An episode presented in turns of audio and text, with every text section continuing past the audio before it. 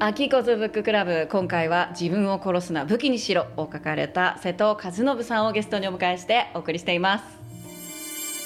周りから瀬戸さんってこうだねああだねっていうのはどんな言葉をかけられたか印象残ってますか？ああのえっとまあまあ、僕は本当にこれあの、まあ、本当に自分で自分の強みが見えないと一緒であの僕はどうやらあのその場にいるとこう深刻な問題を明るく話せるっていうことが多いです比較的。なので僕全然重要な発言してないんだけどあの瀬戸さんがいるとまあ重要なことをあの前向きに話せる。っていうものが多いあとはそのこうまあエネルギーをなんかこう与えられ与えることができるみたいですね、うん、僕エネルギーなくなっちゃうんですけどそしたらすぐに。エネルギー与えれることができる人みたいです。いやでもさっきおっしゃったことが分かりますね。やっぱその強みは鼻だっていう。だからある意味初対面でも見えるじゃないですか。それこそ私だって初めていただいたメールであの瀬戸さんがその持ってらっしゃる明るさを感じましたもん。そうですか。メールで？メールで。初めていただいたメールで不思議ですね。明るさを感じたんですよ。でそれは今日初めてお会いしてあやっぱり明るさをお持ちの方なんだなって思いました。でも明るさって自分で意識してないですよね。きっとね。意識してないですね。でも私は明るくしいよとか思わないじゃないですか。でもやっぱパンって明るさを持ってらっしゃる。あとは今日初対面ですけどあのね心開いてくださってんですよね最初っから、うん、なんかこう自分を取り繕ってああ見せようこう見せようっていうのがなくってそのまんまなんかこうオープンにしてくださってるからこっちも最初からこうワイドオープンでいけるっていうか 初対面の時って人と人って距離がありますよね。それをこうなんとなくこう時間をかけて縮めていくその時間を必要としない方だと思います。それすごいことじゃないですかいやもう本当に意識したことないんですけど、うん、ありがとうございます。あの確かに似たようなこと言われたことありますね、うん、本当に。まあなのでまあだからこうあのねさっきあの一日普段何してるんですかって話したしてたら覚えてます？はいあのこの収録前にね、えー、で結構僕ね出てるじゃないですか。なのでそれは多分その強みを生かせる場所を探してるのかもしれませんね。人と会う。だって人と会うのお好きでしょ？あでも内向的だってさっきおっしゃってましたね。内向的なんですけどあただ1対1はいいんですよ。1対2でもいいですし、はい、2対2でもいいですしあの少数はいいんですけど、大勢だとちょっとこう引いちゃうんですね僕やっぱり。あのねそういう方すごく多いらしいんですよ私あの話し方教室をですね6月10日から始めようと思っててこれちょっと いつこのあの番組が公開されるか分かんないんですけどそれであのおめでとうございます。あありがとうございます。仲間に聞いてみたんです。話し方においてどんなことに悩んでるって。そしたらやっぱりねグループちょっと大人数で話す時にどのタイミングで話していいかが分からなくて疲れるって言われたんですね。ああそういう悩みがあったんだと思ったんですけど瀬戸さんが大人数はちょっと苦手と思われるのってどういう理由ですか？多分その人のことが知れない可能性が高いのが僕にとってあんまり心地よくないのかもしれません。なるほど苦手っていうか好みじゃないっていう感じですかあ？あまあそもしかしたらそうあるかもしれませんね。多分僕はそのこうまあその場を全部こう把握したいんだと思います。けどそれができないのが大勢だからなんじゃないかなと思いますああなるほど。全体を把握したいのにできないことがストレスになってる？まあそうだと思うんですけどね。だからどっちかというと一人の人と、はい、あのこう密な時間を過ごすと僕は満足する、うん、でそれが人数が増えるとそのあのこう薄れるじゃないですか。薄れますね。はい。多分それがあのあんまりあの良くないというふうに自分では思ってる可能性が高いと思います。私も大人数苦手なんですよあ苦手っていうか好みじゃないんですよ。なんでかっていうとやっぱり全員に共通するお話になるからどうしてもちょっと薄っぺらい話になるじゃないですか。それが悪いわけじゃないんですけど好みじゃないんですよね。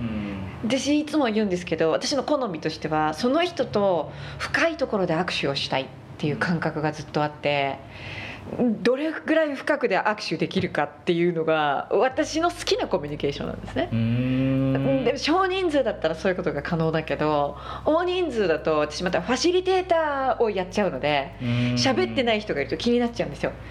あけど僕あれそれあのあこちゃん YouTube で見ました？それなんか。なんかやってました？えっとねあそうそうそうそう。あの、はい、婚活の時に あのなんかこうなんかこうあまりにもなんかこう人と人とが話さないからそれをつい仕切ってしまうっていうのをあれちょっと見てて爆笑してましたあれ。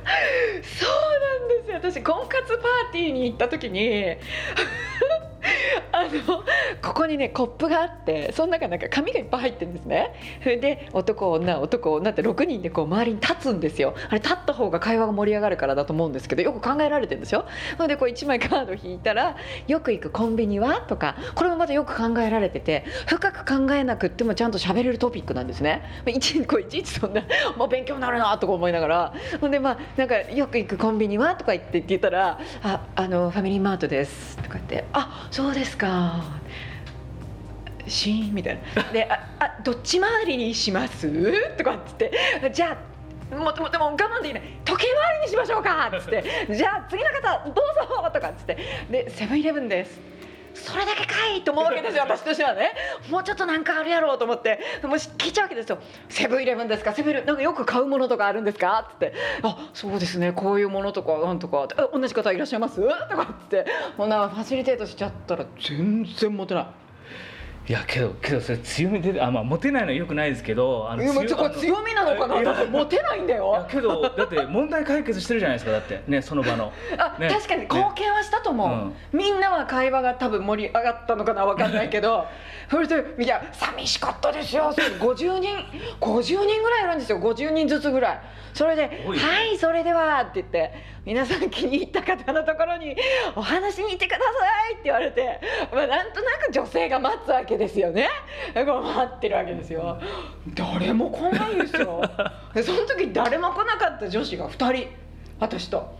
これなんとなく「あどうも」って言って「あどうも」みたいな。ほんでそこに1人来たんですよ男性が。もうもうなんかドキドキですよね。そっちの方だったんですよ。もう私一人ぼっちになっちゃって。100人ぐらいいる中で。もうもうね。えなんでなんですかそれは？いやだからもう強み発揮しすぎたんですよ。質問ちゃんと問題解決。そうそう。だからうん、それあんま好かれないんですかね日本ではそういう調子は、ね、いやまあなんかけどいやそんなことないと思うんですけどねけど。引いたのかも。なんかちょっとこううわーってやってたから分かるんですけど。私あの時あの時ほどフィンガーフードを食べたパーティーはないですね。めちゃくちゃ食べましたよあれもう。本当に。だって食べるしかないんですもんねだって。もうそうそうそうすることない。だってこうなんかこう待ってるのもなんかちょっと恥ずかしいんですよ一人で。みんな盛り上がってるのに。どうしようかなけどアッコちゃん切り替わるのって多分あったんじゃないですか。だだって今日だってあの最初僕たちすっごくあのカジュアルに喋ってて、はい、話した瞬間に始めた瞬間に変わったじゃないですか。けどそれと同じようなことが多分起こったんじゃないですかもしかしたら。えちょっと正直にあの引きました？私がパンってスイッチ入っちゃった時。いやいやあのあ引きはしないけど、はい、なんかちょっと見とれた？あのあのすごく壁を感じた。あそれダメじゃないですか。いやいやいやあもう全然違う次元だなっていう意味でね。はそう。今私のほらボリューム上がってきたから今ちょっと音声下げられましたよいやだってほらあの、はい、だって今もう全然だってもうボリューム違うもんね。今もなんかボリュームなんかこの婚活の話になったらなんか声のトーンが違ってきた。そうですよね。盛り上がってきちゃいました。盛り上がってきちゃいました。だから多分婚活の時でも、はい、すごくプロフェッショナルな仕切り方、はい、問題解決と質問したから、でも分かった。それで今瀬戸さんが言われたみたいにみんな壁を感じたのかもしれない。いや、ね、次元が違いすぎてね多分もうちょっと普通にしたいします。けどあの質問ちゃんってなんか僕すごい気になるんですけど、はい、普通できないじゃないですか質問って。質問してくださいって言ったら質問しないじゃないですか普通。そうです、ね、できない。で質問ありますかって質問最初にあげる人ってやっぱすごく勇気いるじゃないですか、ね、逆逆が、ただそれ質問するじゃないですかいろいろ、はい、それはなんかあれで職業からなんですかそれとも昔からそういうのがあった知りたがりなんだと思います私でも多くの方が質問が苦手だってこともだから知らなかったんですよね。だって私にとってはもう質問が止まらないから。でもなんでみんなが質問できないのかなっていうことをこう伺ってて分かったのはまずこんなこと聞いちゃいけないかもしれない。相手の気分を害したらどうしようっていう恐れがあるから。っていうのがまずすごく大きいんだなと思いましたね。で、まあ、私がそれに関してどう思ってるかっていうとあの嫌なことは答えないんじゃないかなって思ってるっていうか、うん、だからあんまりこんなこと聞いちゃいけないかなっていうのはあんまりない。あそれは多分自分があんまり何聞かれても大丈夫だからっていうのの裏返しかもしれないですね。うんあとは好奇心ですね知りたがりなんですよねどんどん知りたい。いやだから私は正直言うと瀬戸さんがなんでその金沢出身で別に帰国子女じゃないのに噛みましたけど帰国子女じゃないのに外資系で働きたいと思ってずっと外資系なのかも聞きたいしそのあけどそれ答えれます。あそうですか。ありがとうございます。けどねこれあの僕あの実はそれ答えれますって言った理由は、はい。あの実はアッコちゃんにあの触発された、あの冒頭の言葉が今でも忘れられなくて、えイギリスの話あの、えっと、2冊目かな？ちょっと分かんないけど。あ2冊目のあの聞く会話術ですね。えっとそうそうそうそうそう、はい。あのディズレーリとえっとなんとかさんって言わせちゃった。なんか偉い政治家さんのそうあれあ後でぜぜひこれ出した方がいいと僕思うんですけど、はいまさにあれと似たような経験を僕あのししたことがあって、え。えっとまあ、僕あの石川県の金沢でずっとあの育っていて、はい。で石川県で就職したんですよ、はい。で結構あの僕まああのえ最初は外資系ですか？あ最初から。1社目だけが僕日本企業なんですよ。で地元のね。ええ。でそうするとそこで働くじゃないですか、い。結構あの僕なんかあれ、まあ、仕事できてなかったかもしれないんですけど自分であなんかすごくなんかあの地元では有名企業だしそこそこなんか業績成績もいいし評価もいいし、自分ってすごいんじゃないのっていうふうに、はい。あのすごいなんかあの自分を高めちゃうんですよね。でけどあの当時インターネットとかでこうあの、まあ、見ると、あだから石川県全然なんか人口も少ないし東京と比べるとまだ全然ダメだと。さらにまた世界に比べると世界にはいろんな会社があっていろんな人がいるってこと分かるじゃないですか、はい。そうするとガクッと落ちるんですよ。はい。で自分があんまり実は大したことないなっていうふうに思い始めた頃にはい。出会った女性が今あの妻なんですけど、カナダ人のそうですね。インターネットで検索しました。あありがとうございます、でえっと彼女ははい。僕をあのまあ日本一かっこいい男だと思わせてくれたんですよ。へえあのなの素で敵な話私の婚活話と大違い。はい、はい。うん、でだからあのなんて言うんでしょう。こうえっとまあまあ要するにその自分が最あの石川県で一番かっこいいと思ってたけど、あのあの全国に行くとあんまり良くなかったって気づいて社会人になって自分はすごくかっこいいと思ったけどインターネットに接続すると自分は良くないって気づいたけど、はい。えっと、カナダから来た女性にあ「あなたは日本一すごいよ」って言われてでそれでまた実習あの日本一すごい気分になるんですよ、えもうちょっと待ってどんなこと言われたか知りたいです。えーもう忘れちゃいましたけど。いやいやいやいやいや本当覚えてい。やい。いやいやいやいやいやいや覚えてね。えあえ本当に何？あなたは日本一素敵な男性よとか言ってくれるんですか？いやけどねあのもうことを本当に忘れたんですけども、そそいやそういう気分になったってことは覚えてるんですよ。あセリフは本当に具体的には覚えてない。覚えてない。けどそういう気分になったんですよ。なのでえっとあのそういう気分になるとまあそりゃまあねあの乗りますよね調子に。はでまあそれはそのね人と話したいと思いますよね、いはい。そうするとまあ当たり前ですけどこう話せなかったら悔しいじゃないですか。はい。悔しくてあの勉強もしますよね、はい。まあ、だからだからまああのえっとなんて言うんでしょうこう、まあ、外資系の道もあの、えー。あありましたし。じゃあ要するに語学が一番上達するのは外国の人とお付き合いすることだっていうそのそのパターンですか？えっとまあそうですね、うん。そうなんだ。素敵ですね。えー、だっていいじゃないですか。英語を実際に、はい。あの使う場っていうのはええ。やっぱり仕事してる時間が多いので、はい。そうすると職場になりますよねけど。いやまあまあまあそうですけどえーなのね、であの覚えた英語は多分ほぼ職場からだと思います。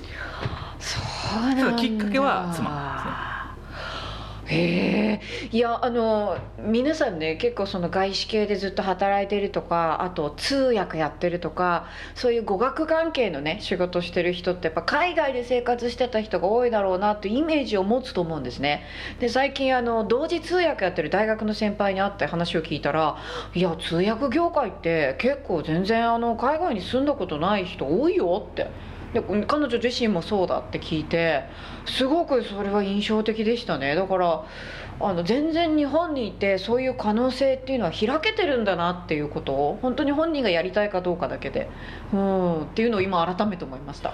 いやけどまあ本当にありがとうございます。僕あのだから逆に今日僕あのあこちゃんに聞きたかったのは、はい、あの質問をする力って僕やっぱり、はい、あの日頃から僕意識しないと質問しないんですよ。だから意識せずに質問されてるような気がしてならないんですよね。意識しても無だ無意識ですよ。せずにはいられないですから。癖です。だからそれなんか本当にこうあの質問してる時間と聞いてる時間、はい、だから質問しまくってるわけですよねだからしまくってますね。どっちかっていうと私自分がしゃべるより質問して聞かせてもらう方が本当は好きです。いや嘘言いました。ごめんなさい。しゃべる方も好きです。早かったですね今、うん、あの正直いやほんまかなと思ったら いやいや両方好きだなと思って。でもあのね私ね勉強が好きなんですよ。別にカリカリするのが好きじゃないですよ。別に新しいことを知ったら世界って変わりませんか？それって自分の見方一つそうですよね。うん。あの自分ってこういう人間だってみんなこう思い込んでる自が、ね、自分像がありますよね。セルフイメージって。だけどそれセルフイメージっていうぐらいだからイメージなんですよ完全に。ね。そのイメージがあ私ってこういう人間だと思ったけどこうだったんだと思った瞬間にもう行動とか変わるじゃないですか。それって人生っていうかもう世界変わるじゃないですか。それが面白くてしょうがないんですよ。飽き性なんですね私。あじゃあ今僕質問していいですか？僕質問ちゃんじゃないんですけど質問したくなりました、はい、純粋に、はい、あの今のあきこがあるぜ体験ってなんか一個あの教えていただいてもいいですか？えー、もうそんなのありすぎるな。今のあきこがあるぜ体験？えっとね死にかけたっていうのが一番、ま、今パンって出てきました。私ね3歳の時にまず、えっと、成功率50%っていう病気になったんですね手術しないと死にます。しても助かる見込み50%です。で3ヶ月3歳で寝たきりで体ちっちゃいからもう点滴打つ場所ありません。抗生物質で乳歯溶けて亡くなりました。でまあなんとかサバイブしましたけれども、えー、退院したらもう筋力もないので歩けませんっていう、まあ、そういう病気から始まり交通事故も何回もあってますしえー、っと熱出せば40度超えて入院みたいな、まあ体も弱かったですしまあもう火事にあったり 事故にあったりとにかく何回も死にかけてるんですよ。それでさすがにですね子供の頃からこうしょっちゅう死にかけてるとなんで生きてるんだろうと思うようになりますね人ってね。あとなんかわからないけどその見えない力っていうか要するに自分の意思とは関係ない何かの力が働いてるっていう感覚もやっぱこうあるんですよね。でそうするとだから変わった子供でしたよ。もうなんか物心ついた時からあのなんで私は生きてるんだろうなんで死んでないんだろう生きて何をすればいいんだろうっていうのを小学生から考えてる子供でした。そんな小学生いないですよね普通。ちょっと変でしたね多分ね。でえちなみにその死を死にかけたことが何度もあったっていう体験は、はい、生きてる理由探しにつながったそういうことです。だからなぜ生きてるんだろうっていう疑問を持たずにいられないんですよ。なんであの時死ななかったんだろう？生きて何をすればいいんだろうっていうその存在とか命とか自分とか哲学的な問いですよねもちろんそんな小学生の時は分かんないんですけどなんか分かんないけどどう私何したらいいんだろうっていうその漠然とした問いがずっと自分の根底にありましたね。そうその体験ってあれですか？問題解決とか人を知りたい質問したいとかあとはそのこうそういうのにつながるんですか？あと勉強したいとか。だから知りたいがあります。そのね真実を知りたいっていう真理を知りたい。本当のことが知りたいっていう欲求がすごく強いです。だからどちらかというと流行とかに興味がなくてそのなんで生きてるのかってもう本質的な問いじゃないですか。だからそれが知りたいっていうところに私の原点はあるんだなと思いますね。うん、だからこの本の中にもね書いてくださってますよね。やっぱりその自分の過去を振り返ること。自分がどんなことで感謝されたのかとかあのそういった出来事を振り返ることで自分の強みっていうのは見えてくるんじゃないかって。でもだから散々やってきましたね私もね。いやもう本当にあの普通死にかけたことっていうのはね、はい、なかなか体験僕も体験してないです。したことないですしだから。1回するかどうかまあほとんどないですよね。それをね何回もするってちょっと特殊じゃないですか。でも私あの昔「武将茶館」っていう番組をやらせてもらってたことがあるんですね。それどういう番組かっていうと全国ネットのラジオ番組であの日曜か土曜の早朝にいろんな会社の社長さんにお茶室でインタビューするっていう番組だったんですけどそこでねやっぱねいろんな会社の社長さんに会って思ったのはみんなめちゃくちゃ頑張ってんですよ。でなんでそんなに人生頑張れるんだろうって。えそれをお尋ねした時に多かった答えは弟さんが亡くなったとかあとはなんか山登りしてた時に海外で崖崩れがあってそのパーティーってねあれみんな集団で山登りするじゃないですか。そうすると自分の前を歩い自分の一個前を歩いてた人から前の人は全員亡くなって自分から後ろの人は生き延びたとかそのなんでか分かんないけど自分は生きちゃったっていうその生きるか死ぬかの体験を本人か身近な人で味わった人ってやっぱその強烈に生きるってことを認識するように意識するようになるんですよね。そうするとねこれやっぱ生と死ってその裏表じゃないですかこの本のね瀬戸さんの本のこのあの帯にもあの強みと弱みはコインの両面弱みのすぐ裏にその人の強みがあるっていう楠木健さんのね、うん、あの言葉が書かれてますけど生と死ってコインの両面じゃないですか。だから死を強烈に意識するってことは生を強烈に意識するんですよね。だからその経験はギフトだったなって今では思いますよいやもう本当にこれけどアッコちゃんの本に書いてあった extre extreme meet extre me meet ってどういう意味でしたっけ、ね、私自分で書いちゃってます要するにあのこう両両両端に振る両端に振る？はい極端に振るってことかななんか。はい、はい、で自分で書いててまあ本でこうそういうもんですよね。ね。その時あいい言葉だなと思って書いてちょっと忘れちゃいました、うん、いやけど、本当すごいあの、まあ、僕は死にかけた経験ないんですけどすごくその話はあのすごく思いっきり想像してあのなんとなくあの想像しました。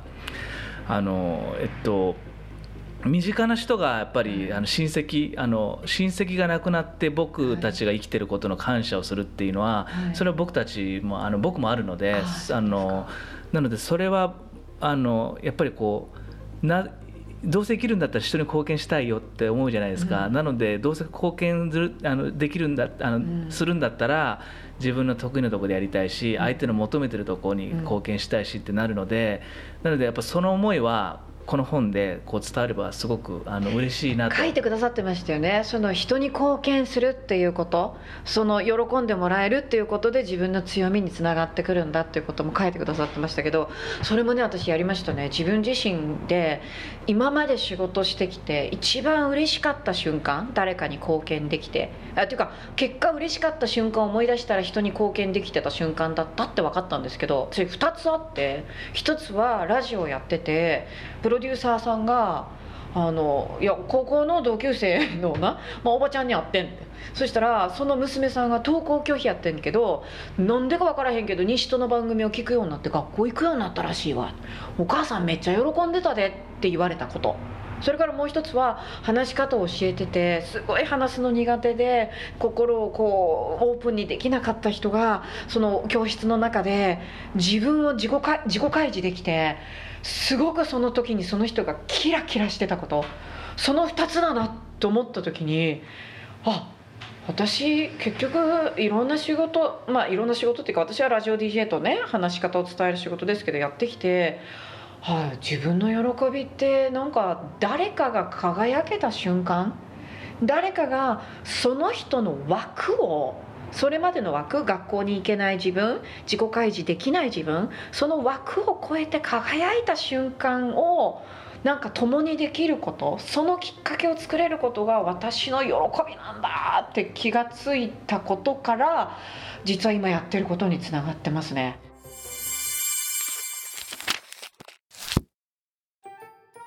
アキコズブッククラブは自分らしく生きるヒントを本の著者の方に教えてもらおうというインタビュー番組です。ぜひあなたも一緒に本を読みませんか？本を読んだ感想はハッシュタグアキコズブッククラブとつけて皆さん自身の SNS でぜひ聞かせてください。また Facebook グループを作っています。誰でも無料で参加できますのでぜひご参加くださいね。またおすすめの本があるよという方ぜひお知らせください。アキコズブッククラブで検索してみてくださいね。次回もお楽しみに。